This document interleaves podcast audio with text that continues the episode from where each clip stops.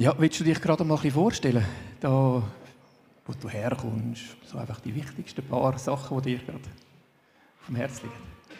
Ja, ich bin ein Appenzauer. Man sieht es anhand der Größe. Aber pst, ich kenne das Rezept vom Appenzauer Käse nicht. Und äh, ich rede Berndeutsch und habe malaysische Wurzeln.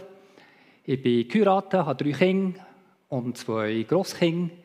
Und ich wohne im Kanton Zug, arbeite dort in der Wirtschaft 50 Prozent und 50 Prozent bin ich für eine Missions- oder Hilfsorganisation unterwegs. Danke vielmals. Ein dichtes Programm. Ich meine, ähnlich wie das Thema heute, so ist auch sehr vielschichtig. Vom Muslim zum Christ oder als Prinz unterwegs und verstoßen. Alles so Sachen, die, die du erlebt hast. Ähm, ja, könntest du da noch ein bisschen mehr zum Hintergrund geben, wie das so gekommen ist, was da ja, was sozusagen ja, passiert ist oder einfach so kurz zusammengefasst. Mhm. Ja, wir haben einen grossen Gott und er schreibt grosse Geschichte, aber manchmal auch mit ganz kleinen Sachen, unbedeutenden Sachen. Und in meinem Fall hat er Geschichte geschrieben mit einer Appenzauerin. Ihr Name ist Ruth. Sie ist auf London studieren und sie hat sich in einen malaysischen Prinz verliebt. Er ist von einem Volk dort, das heißt Suluk. Und es ist ein Stamm, der völlig unerreicht ist mit dem Evangelium, zu 100% islamisch. Äh, sein Vater war dann zumal der Chefminister von Sabah, das ist ein Staat auf Borneo, der zu Malaysia gehört. Und er ist äh, ein Abkömmling vom äh, Sultan von Sulu. Und aus dieser Ehe, aus dieser Liebschaft hat es einen Sohn gegeben, sein Name war Abdul Erwin. Und wo aber der Chefminister, der Patriarch der Familie gehört hat, dass er jetzt einen Großsohn hat, der Erwin heißt, ist er nicht ganz zufrieden gewesen und hat dem Großkind, seinem ersten männlichen Großkind, den Vornamen Sarudin gegeben. Das heißt Fundament vom Glauben und das war der ich Und so hat Gott angefangen, die Geschichte zu schreiben, äh, einen Stamm zu erreichen in Malaysia durch eine Appenzauerin. Wow, kurz zusammengefasst, schon sehr dicht. Kommen wir noch mit? So, es gibt noch mehr, es gibt noch mehr, kann ich euch sagen. Danke vielmals, also einfach schon für das Teilen. Und, und wie hast du das so ein erlebt? Also weißt, ich meine, du hast es jetzt so zusammengefasst, da sind ja mehrere Kulturen aufeinander gekommen. Gut, du hast nicht miterlebt, dass dein Name geändert worden ist, also vielleicht später mal gesagt worden, aber wie war das so für dich? Für mich ist das äh, schön und auch nicht schön. Äh, es ist natürlich so, in so einer Kultur daheim zu sein, äh, hat man natürlich immer die Spannung, zu welcher Kultur gehört man, Identitätsfindung. Wir sind, ich bin natürlich sehr islamisch erzogen worden, aber auf der anderen Seite auch hier mit dem Christentum immer wieder in Kontakt gekommen. Und wie aber Jesus Christus selber zu meinem Fundament vom Glauben ist worden, schauen wir am besten anhand von dem Video an, das ich mitgebracht habe. Das ist ein Video, das wir vor einem Jahr in Borneo, in Sabah, dort wo ich aufgewachsen bin, haben aufgenommen mit authentischen Bildern von diesen Orten und Schauplätzen, ja, wo ich gross geworden Ich bin der Sohn einer bekannten Politikerfamilie in einem islamischen Staat in Südostasien. Der Islam war allgegenwärtig und spielte in unserem Leben eine zentrale Rolle.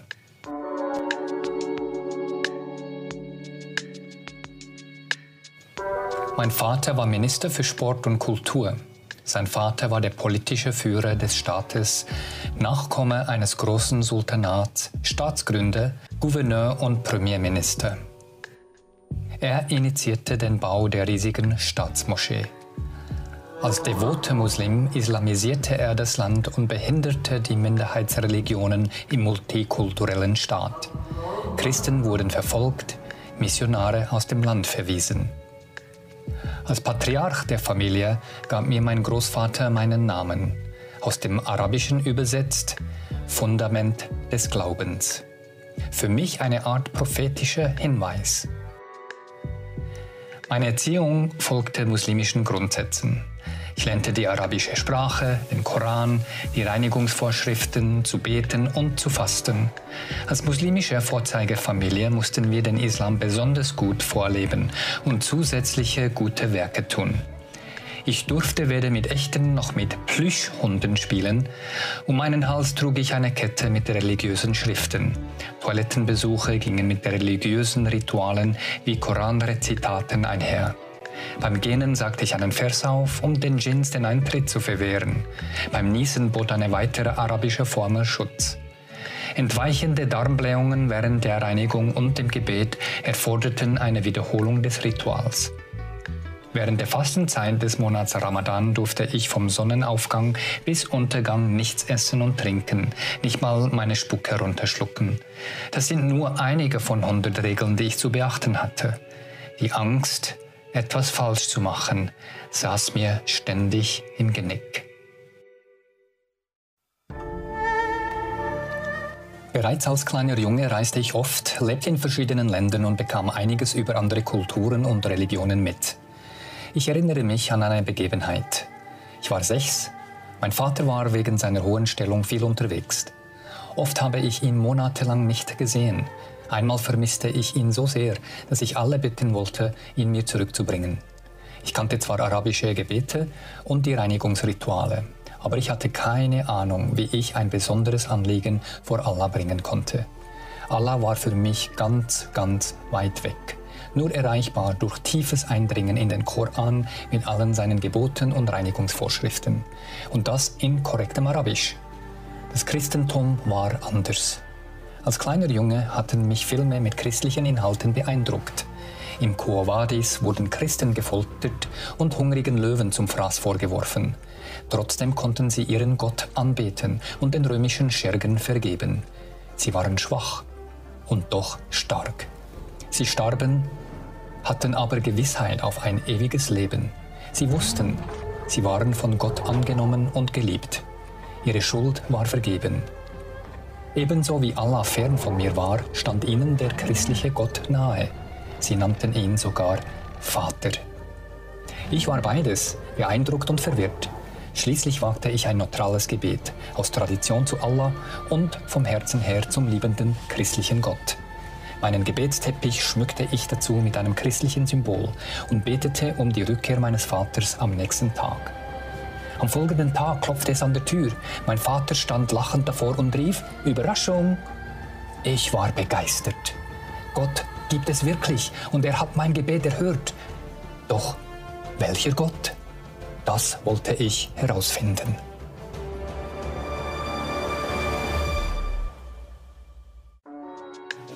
Als ich ein Teenager war, wurde einer meiner besten Freunde Christ. Das verwandelte ihn schlagartig in einen gütigen, liebevollen Menschen. Ich war erstaunt. Er besuchte mich oft und erklärte mir die gute Nachricht von Jesus, die in Johannes 3,16 zusammengefasst ist. Denn Gott hat die Menschen so sehr geliebt, dass er seinen einzigen Sohn für sie hergab. Jeder, der an ihn glaubt, wird nicht zugrunde gehen, sondern das ewige Leben haben. Dann schenkte mir mein Freund seine Bibel. Ich las zuerst die Evangelien, das Injil. Ich wurde begeistert und lernte Folgendes. Vor Gott sind wir alle Sünder. Alles eigene Bemühen bringt nichts, denn Gott ist heilig. Eine einzige Sünde reicht aus, den Himmel zu verfehlen. Aber in der Bibel steht auch, denn aus Gnade seid ihr gerettet, durch den Glauben und das nicht aus euch, indem ihr die Gebote zu halten versucht. Gottes Gabe ist es. Und dann sagt Jesus auch, wenn ihr an meinen Worten festhaltet und das tut, was ich euch gesagt habe, dann seid ihr wirklich meine Jünger. Ihr werdet die Wahrheit erkennen und die Wahrheit wird euch befreien. An einem Tag zitierte mich mein Vater in sein Büro. Die ganze Familie war da. Er sagte, ich habe gehört, dass du eine Bibel hast. Stimmt das? Ich erwiderte, ja, ich habe sie von einem guten Freund erhalten und ich lese darin, denn ich bin auf der Suche nach der Wahrheit. In der Bibel sagt Jesus, ich bin der Weg, die Wahrheit und das Leben. Niemand kommt zum Vater außer durch mich. Darauf schickte mein Vater die gesamte Familie aus seinem Büro und sagte, mein Sohn, Es ist gut, dass du nach der Wahrheit suchst, denn ich möchte, dass du ein gutes Leben findest. Ich habe es nicht geschafft. Wir sind zwar reich und berühmt, aber das hat mich nicht erfüllt. Auch nicht unsere Religion, der Islam. Um ehrlich zu sein, ich war nur zwei oder drei Sekunden in meinem Leben wirklich erfüllt und glücklich. Danach wurden mein Vater und ich todkrank. Die Ärzte konnten keine Diagnose machen. Medikamente halfen nichts. Ich magerte ab und fühlte mich von Tag zu Tag schwächer. Ich spürte, mein Leben würde zu Ende gehen. Da betete ich zu Jesus, der am Kreuz für meine Sünden gestorben und nach drei Tagen zu neuem Leben erweckt worden war. Ich sagte, Herr, Vergib mir meine Sünden, dass ich nicht verloren gehe, sondern ewiges Leben bei dir haben darf. Es war mein Wunsch, in den Himmel zu kommen. Während vier Wochen vegetierte ich dahin, dann wurde ich ins Krankenhaus eingeliefert. Mein Vater lag bereits auf der Intensivstation. Nach vergeblichen Untersuchungen tippten die Ärzte bei mir auf Typhus, obwohl sie es eigentlich nicht wussten. Mein Vater verstarb, offiziell an Herzversagen aber eigentlich tappten die Ärzte im Dunkeln. Höchstwahrscheinlich waren wir vergiftet worden. Verwandte und Bedienstete konnten sich im Nachhinein einen Reim aus entsprechenden Vorgängen in der Küche machen. Auch schwarze Magie schien bemüht worden zu sein. Wir fanden getrocknete Frösche in unseren Kleidern eingenäht. Wie durch ein Wunder ging es mit mir aufwärts. Sobald ich konnte, flüchtete ich in ein weit entferntes Land, um dieser tödlichen Umgebung zu entkommen. Dort zeigte eine Untersuchung, dass ich nie Typhus hatte. Es blieb bis heute ein Geheimnis, an was mein Vater und ich erkrankt waren. Meine Zukunftspläne waren mit dem Tod meines geliebten Vaters zerschlagen. Ich war traurig, versuchte mich mit Drogen zu betäuben, wurde depressiv und hoffnungslos. Meine Depression mündete nach einem Jahr in einem Nervenzusammenbruch. Die Psychologen waren ratlos. Da erinnerte ich mich an Gott, wie er in der Bibel beschrieben wird. Er ist uns Menschen in Jesus Christus begegnet. Er macht das Angebot, uns aus ausweglosen Situationen zu befreien. Wer an ihn glaubt, findet die Kraft, selbst Feinde zu lieben und ihnen zu vergeben. Der Tod ist keine Bedrohung mehr, denn wir hatten die Gewissheit, dass uns Gott zu sich holt. Er kann auch vor der tödlichen Wirkung von Gift bewahren und bestimmt kann er auch meine Depression kurieren. Jesus sagt, Kommt alle her zu mir, die ihr euch abmüht und unter eurer Last leidet. Ich werde euch Ruhe geben. Vertraut euch meiner Leitung an und lehrt von mir, denn ich gehe behutsam mit euch um und sehe auf niemanden herab. Wenn ihr das tut, dann findet ihr Ruhe für euer Leben. Das Joch, das ich euch auflege, ist leicht und was ich von euch verlange, ist nicht schwer zu erfüllen. Ich besuchte einen christlichen Event, wo spezifisch für Kranke gebetet wurde. Dort entschied ich mich, Jesus Christus nachzufolgen. Der Prediger betete für meine Heilung. Sofort spürte ich, wie eine tonnenschwere Bedrückung von mir abfiel. Ich erlebte, was in der Bibel steht. Bekennt einander eure Sünden und betet füreinander, damit ihr geheilt werdet. Ich fand Frieden. Heute lebe ich mit diesem Gott und weiß, dass er immer und überall bei mir ist. Als Muslim war Allah weit weg aber durch Jesus Christus ist Gott mir nahegekommen und ich darf sein Kind sein und ihn Vater nennen. Diese Ereignisse liegen bereits Jahre zurück. Ich lernte Gott und Jesus Christus immer besser und intimer kennen. Weil ich Christ geworden war, wurden mir sämtliche Privilegien als Nachkomme meiner muslimischen Herkunftsfamilie aberkannt. Ich wurde enterbt und sämtliche Kontakte wurden abgebrochen. Doch Gott hat stets gut für mich und meine Familie gesorgt. Ich habe nie bereut, Christ geworden zu sein. Heute ist der Ruhm meiner muslimischen Familie nur noch in Museen und Gedenkstätten erkennbar. Alles Materielle ist wie gewonnen, so zerronnen. Der Palast ist eine Ruine, ihre islamische Partei bedeutungslos. Der politische Einfluss ist dahin.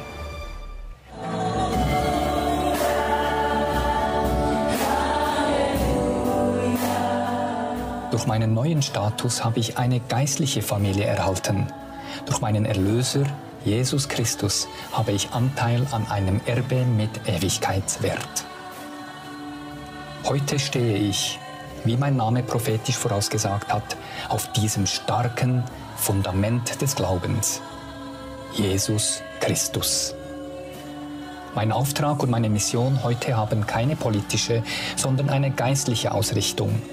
Mit Begeisterung mache ich die gute Nachricht von der geschenkten Gnade durch Jesus Christus unter allen Menschen bekannt, auch unter meinen lieben muslimischen Freunden und meiner Familie.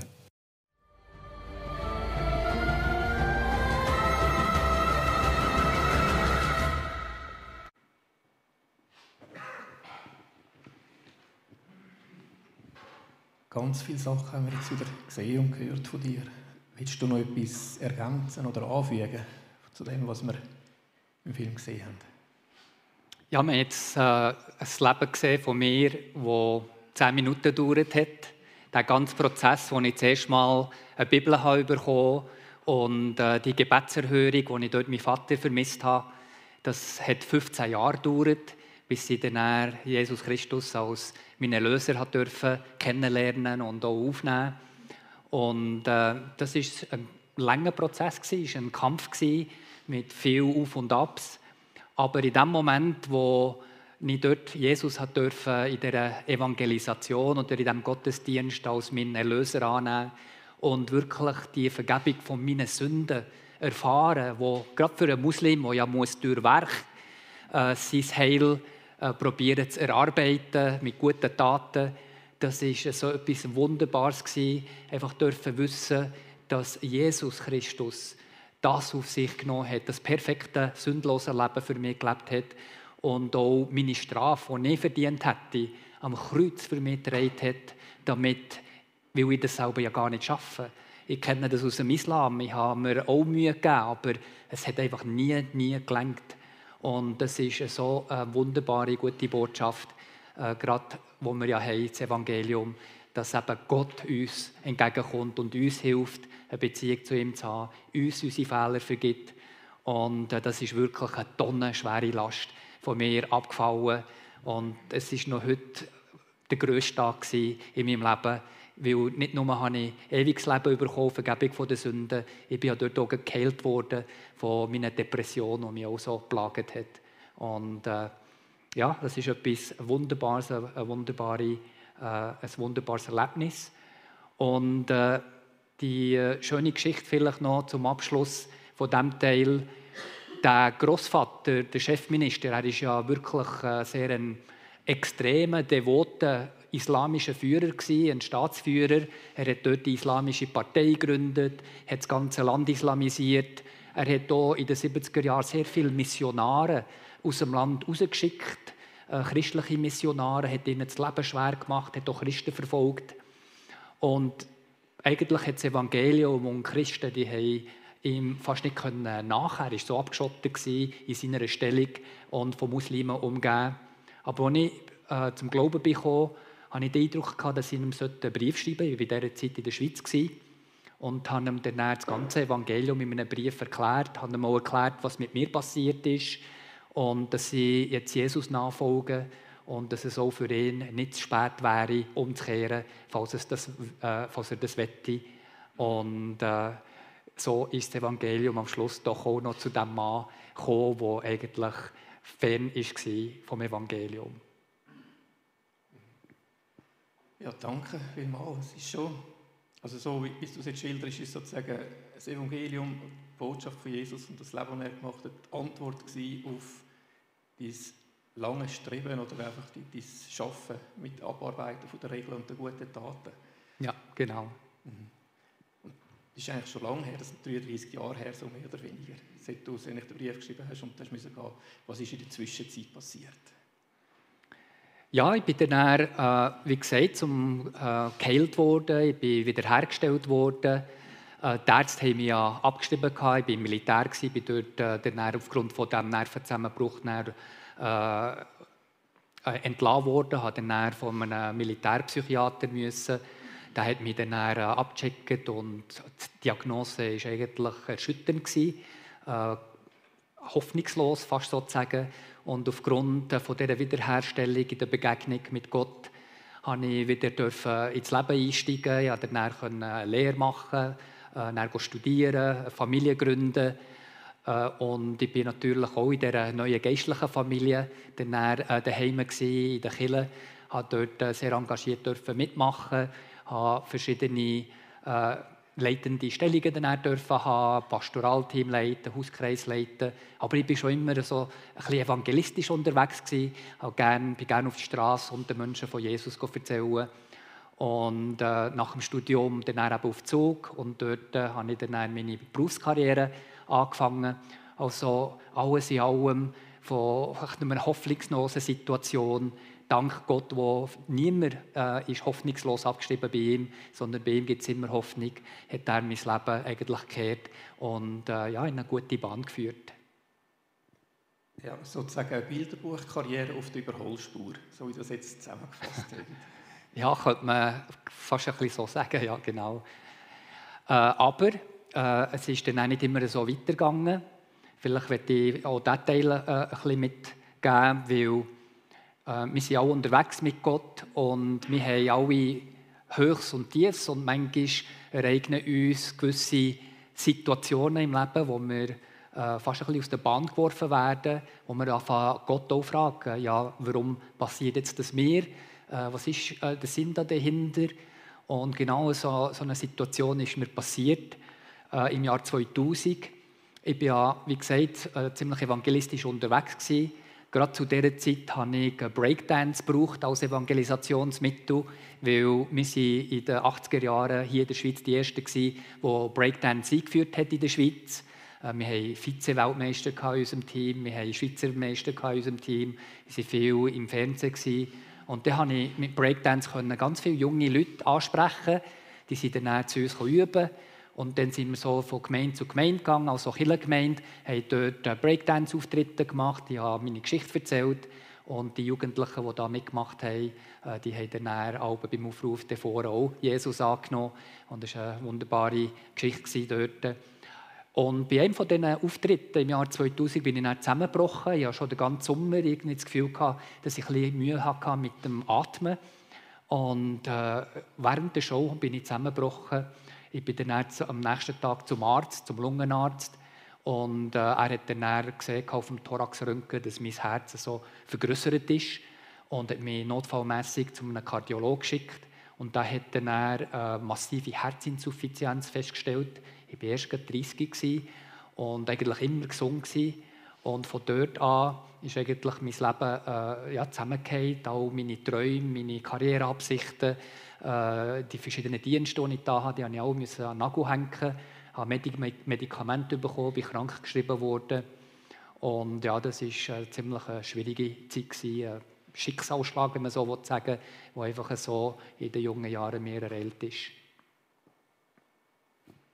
Ja, das klingt äh, intensiv von der Überholspur aufs Abstellgleis sozusagen. Also, dass du gelähmt warst oder einfach nichts mehr machen konntest. Wie mhm. bist du mit dem umgegangen? Ja, also eben, es hat grosse Fragen bei mir ausgelöst. Äh, warum? Das sind ja so die Fragen, die man halb hat in diesen Situationen. Warum? Äh, oder vielleicht, wenn man ein bisschen weiter denkt, wozu bei Gott? Äh, weil bei ihm ist ja nie äh, etwas hoffnungslos. Ich bin dann in ein Gebetshaus und habe Gott gesucht und, und eben auch gefragt, äh, warum? Was hast du da für Pläne da drinnen? Und dann habe ich einen Vers von Gott bekommen aus dem Hesekiel Kapitel 36, Vers 26 und 27. Und dort hat Gott gesagt äh, zum Volk Israel, ich gebe dir ein neues Herz und ich gebe dir einen neuen Geist. Und dein Herz aus Stein, das nehme ich aus dir raus. Und ich gebe dir stattdessen ein Herz aus Fleisch und einen neuen Geist, damit du in meinen Gebot und Ordnungen kannst wandeln kannst. Weil Israel ja zu dieser Zeit ja immer wieder abgefallen ist und das Herz von Ste mit, äh, aus Stein hatte. Aber Gott hat ihnen versprochen, dass er sie wieder zurückbringen will. Und, und, genau das Wort habe ich dort auch bekommen.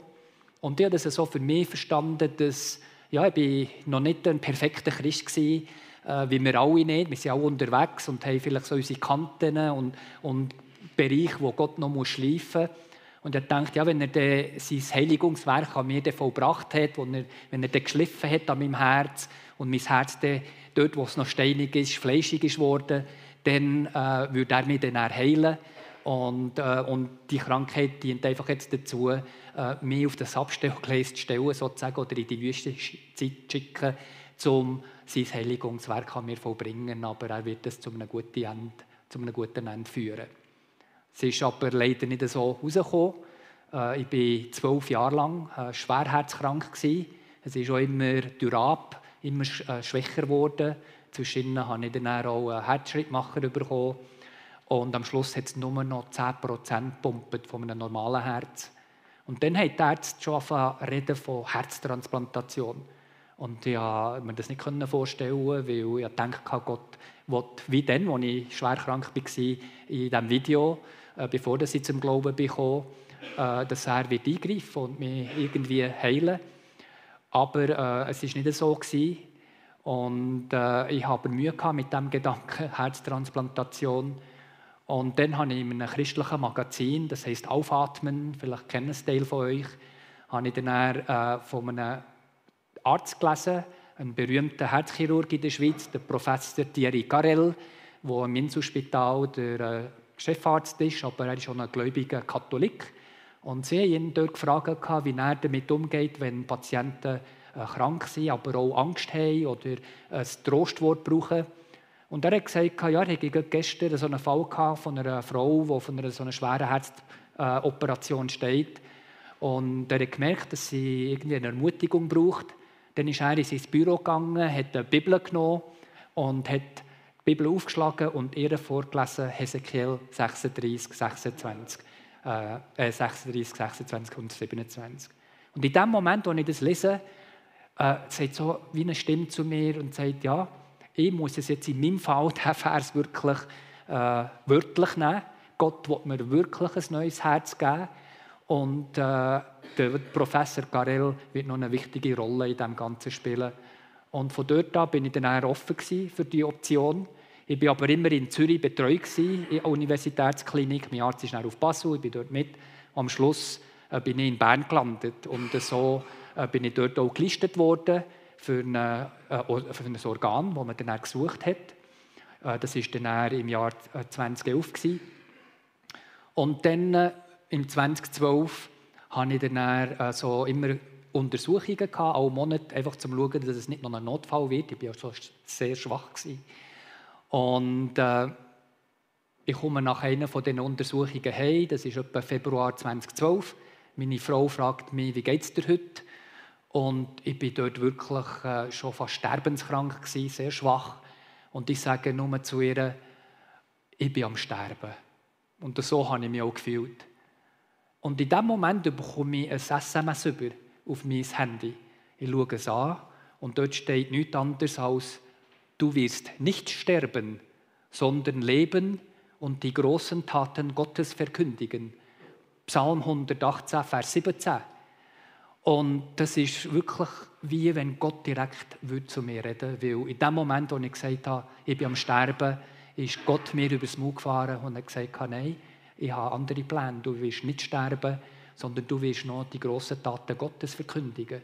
Und für mich war das eigentlich undenkbar. Ich war parat zum Sterben. Äh, ich war so schwach. Und Gott hat mir die Verheißung gegeben. Und ich wusste, dass in diesem Fall die Herztransplantation gut kommt äh, Gott hat mir das versprochen. Und wie das so ist, mir wünscht sich gerne so ein grosses Ereignis, dass man so ein Geschenk an der Weihnachten bekommt oder an der Ostern, symbolisch mit Jesus sterben oder auferstehen. Und tatsächlich war es so gewesen, am 1. April, sie haben dann auch noch angerufen und gesagt, es sei kein April-Scherz. Das war ein Palmsonntag im 2012. Haben sie gesagt, wir haben ein Herz parat für euch. Äh, seid ihr parat, seid ihr gesungen, könnt ihr ins Inselspital kommen? Ich habe gesagt, ja, mal, das kann ich machen. Ich bin sehr parat. Ich bin dorthin gegangen, ich hatte so einen Frieden, eine innere Ruhe. Es haben ganz viele Leute auch für mich gebetet. Und dann habe ich äh, das Herz bekommen, in der Nacht äh, zum 2. April. Die Operation ist sehr gut gegangen, aber äh, das Herz hat nicht richtig gepumpt, wo es drinnen war. Und es ist ja so, dass ähm, im Inselspital nur vier Ärzte so eine Operation können durchführen können. Und gerade halt der, der Dienst hat, der macht die Operation. Das ist ein junger Kinderherzchirurg, der Dr. Kattner. Äh, und er hat dann seinen Mentor angerufen und dem Professor Karel gefragt, was soll ich jetzt machen. Äh, das Herz ist zwar drinnen, aber es pumpt nicht recht. Er hat gesagt, ja, du musst noch eine externe Ballonpumpe anhängen, um das Herz noch entlasten. Und dann wird es dann gut kommen. Und das hat er noch gemacht. Und tatsächlich, nach zwei Stunden war dann das Herz auf 100 Prozent. Und so hat Gott auch noch das Detail äh, wahrgemacht, dass der Professor Karel eine wichtige Rolle spielt. Und äh, ja, in dieser schwierigen Zeit habe ich auch, eben um meine Fragen zu beantworten, angefangen, ein bisschen Theologie zu studieren. Ich war ja 50 Prozent invalid, 50 Prozent hatte ich einfach Freizeit aufgrund der Krankheit. Äh, und äh, in dieser Zeit habe ich gedacht, ich tue das sinnvoll nutzen, das Wort Gottes studieren, bei einem Seminar. Nicht um einen Abschluss zu machen, einfach so immer wieder mal jedes Jahr ein Kürzchen zu machen, um mich zu vertiefen ins Wort Gottes. Und äh, wo das Herz drinnen war, habe ich dann auch ziemlich gleichzeitig äh, doch einen Theologieabschluss können machen weil es genug Punkte hatte in all den Jahren, die ich dort studiert habe, um das zu machen. Das ist schön zusammengekommen. Und wo das Herz drin war, so, und ich bin in der Intensivstation, das Erste, was ich mache, ist natürlich Jesus wieder einladen in mein Herz, in das neue Herz. Und das Zweite war, dass neben mir ein Muslim am Sterben war. Und ich habe für ihn mit dem neuen Herz angefangen, Fürbitte leisten und ihn einfach im Gebet in den Tod begleitet. Und ich muss sagen, als ich zum Glauben bekam, da habe ich nicht mehr viel mit Islam zu tun haben, nicht mehr viel mit Muslimen zu tun haben. Auch mit meinem Land und meiner Familie habe ich nicht mehr zu tun haben. Ich war so verletzt und auch enttäuscht. Und ich hatte eine neue Identität, ich habe mich auf das konzentriert. Und Gott hat mir tatsächlich auch ein neues Herz müssen geben damit ich auch wieder ein Herz habe für die Muslime und für mein Land und für meine Leute. Weil sie sind sonst verloren. Niemand bringt ihnen das Evangelium, wenn nicht jemand geht und ihnen das erklärt. Sie sind so gefangen in dem Islam, wo so eine äh, Religion ist, wo die Leute einfach unterdrückt und gefangen halten. Und äh, das ist so, wie ich zu dem neuen Herz bekomme. Äh, und, und, Gott hat das wunderbar wieder neu herausgelöst, aus dieser Tragödie eine gute Geschichte gemacht. ja, also ich denke, es ist in den zwölf Jahren sicher, also wie du gesagt hast, es hat auch Fragen gegeben und schwierig gewesen, aber mhm. ich meine, der Vers kommt natürlich ganz eine andere Bedeutung über und ja, dass du ein neues Herz bekommst und das zuerst im geistlichen Sinn annimmst und dann nachher für dich Realität wird. Ja. ja. Ja, ja und du da, es ist so, hast du ja gemerkt, gewisse Leute haben auch ein bisschen angesprochen, dass hast du noch Jesus neue Herz hineingenommen. Das ist wie ein neuer Gedanke. Also das ist ja, gründlich, gründlich. Ja. Und, und so hat er die, sozusagen wie die Liebe wieder angefangen für deine Herkunft, sozusagen, die, die andere halt, also für den Großvaterteil oder den Vaterteil. Und wie ist das weitergegangen? Ja, ich bin dann eigentlich völlig gesund gewesen, wiederhergestellt. Äh, da danke ich Gott und ich danke auch der Ärzte und der Medizin. Äh, Gott kann auch Medizin auch immer wieder brauchen. Äh, und, und da bin ich sehr dankbar, dass es das gibt. Und ja, es ist wirklich ein Wunder für mich. Ich bin dann von meiner Ursprungsgemeinde eingeladen worden, einen Islamkurs zu machen, interessanterweise. Hier in der Schweiz? Hier in der Schweiz, ja, wo ich zum Glauben bin. Die haben eine Bibelschule und sie haben mich gefragt, ob ich bei ihnen einen Islamkurs machen äh, für ihre Bibelschule.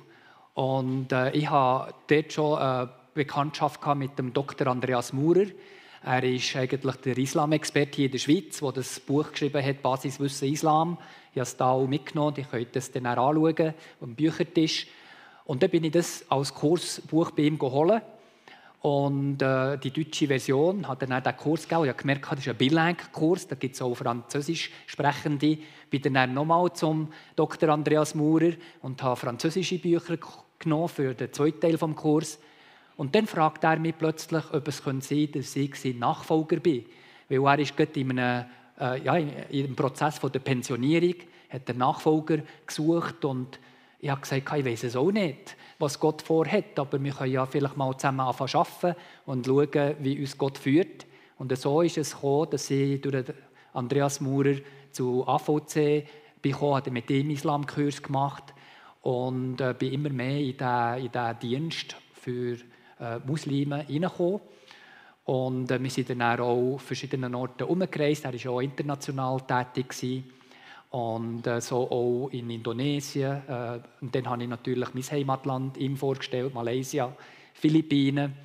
Und äh, heute erleben wir eigentlich ganz stark, dass in diesen Gebieten äh, Muslime zum Glauben kommen.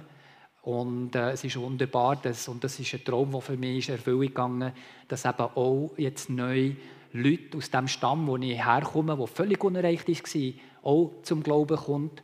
Und das, weil eben Gott eine Appenzellerin gerufen hat, für auf London zu gehen. Und er hat einfach eine Geschichte geschrieben, dort daraus Ja, manchmal sind es eben die kleinen Sachen, die Gott braucht, um etwas Grosses zu bewirken, das er schon lange im Voraus geplant hat. Und äh, ich habe ein paar Bilder mitgenommen von diesem Dienst. Ich war gerade im November in den Südphilippinen. Äh, mein Volk und die stammen aus der Sulusee, das ist zwischen Südphilippinen und Borneo. Und ich war dort und habe äh, zuerst mal einer Versammlung, einem Erntedankfest beigewohnt. Vielleicht können wir äh, das Bild einblenden. Das sind 1800 Muslime, Ex-Muslime zusammengekommen von diesen verschiedenen Stämmen, eben auch unter anderem aus meinem Stamm. Und wir haben dort zusammen Gott angebetet, Gott gepriesen. Und das war wirklich äh, ein Traum, der für mich in Erfüllung ist gegangen. Im nächsten, auf der nächsten Folie durfte ich am Sonntag predigen. Und es sind wieder äh, Muslime und auch Christen, die dort, äh, also einfach Besucher, die zum Glauben sind, kommen, rechts. Und unten haben wir dann gerade Massentaufe machen im Sulumeer. Äh, auch eine schöne äh, Geschichte und Gegebenheit. Und auf der nächsten Folie, dort sehen wir die Gemeinde, wo ich zusammen arbeite, die geht äh, immer wieder auf die Inseln raus, in Zulumeer. Und man muss wissen, dass das ein Ort ist, wo sehr viele extremistische islamische Gruppierungen tätig sind. Es ist eines der gefährlichsten Meere auf der Welt. Es sind sehr viele Touristen gekidnappt worden. Es hat äh, im 2017 einen Krieg gegeben zwischen der philippinischen Armee und den verschiedenen terroristischen Organisationen. Sehr gefährlich. Und sie gehen mit dem Militär als Missionsgruppe raus auf die Inseln, äh, begleitet, beschützt und den Menschen dort dienen, Bibeln verschenken, ärztliche Versorgung schenken, einfach die Liebe von Gott auch praktisch ihnen weitergeben. Und äh, auf der äh, nächsten Folie, wenn es noch eine hat, sehen wir, dass dann am ersten Advent letztes Jahr, als ich dann zurückbekommen ist gerade ein Anschlag wieder dort. Äh, hatte so ein äh, Terror äh, Extremist eine Handgranate bei sich gehabt und ist in einen Gottesdienst gegangen, äh, hat das gezündet. Es sind vier Leute gestorben, ganz, ganz viel schwer verletzt. Aber gleichzeitig, trotz dieser Tragödie, hat er auf der nächsten Folie einer von diesen äh, Leiter von der Abu Sayyaf-Gruppierung mit 27 Familien sich äh, ja, kapituliert und äh, sich der philippinischen Armee übergeben. Und dort links sehen wir den Pastor Mark. Und der hat sich auch geistlich ihm unterordnet. Und der Pastor Mark kann jetzt diesen Extremist mit diesen 27 Familien geistlich betreuen. Und beten wir doch, dass er ihnen auch Jesus Christus kann näher bringen kann. Wow. Ja, und vielleicht schauen wir noch am Schluss äh, den Dienst an, den ich tue. Könnten wir noch vielleicht noch das Video einblenden? Das ist ganz kurz. Der Name von BTM ist Programm Bridge to Muslims. Wir bebrücken die religiöse und kulturelle Distanz zwischen Christen und Muslimen. Dies setzen wir mit drei Maßnahmen um. BTM schlägt Brücken. Wir fördern den Kontakt von Christen zu Muslimen und deren Zugang zur christlichen Botschaft. BGM baut Brücken. Wir produzieren Medien für Christen und Muslime und trainieren Christen und christliche Leiter für den Dialog mit ihnen. BTM begeht Brücken. Wir mobilisieren Christen, respektvoll auf Muslime zuzugehen und sie einzuladen, die Brücke zu betreten.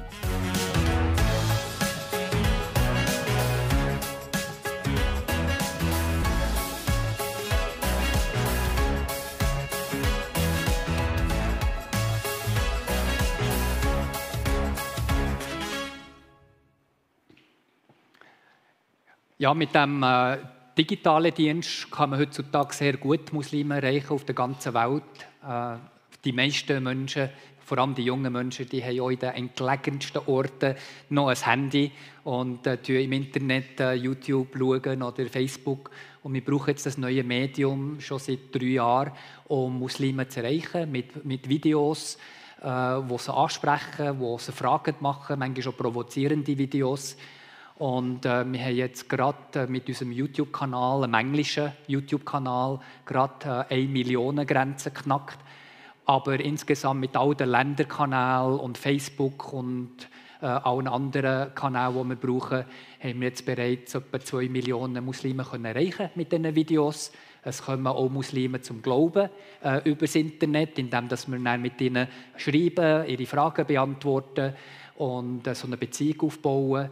Teil haben wir sogar können direkt auch taufen, in Pakistan zum Beispiel. Und äh, Gott schenkt Frucht an und das ist eine sehr gute Möglichkeit, nebst natürlich vor Ort oder äh, auch christliche äh, Pastoren, Missionare ausbilden mit Seminaren, die wir auch machen. Und da haben wir ein Team von äh, zehn Leuten in zehn verschiedenen Ländern, von Pakistan bis und mit Indonesien, Südphilippinen, Borneo. Genau. Und ja, äh, vielleicht noch einfach eins, was ich noch mitteilen will, was ich auf dem Herzen habe, wenn ich darf. Ja, nur zu, nur zu. Das Herz ist ja so ein bisschen das Thema und äh, vielleicht kann ich auch die Lobpreisgruppe einfach bitten, vorzukommen und ein bisschen äh, im Hintergrund Musik zu machen und die Lobpreis einzusteigen.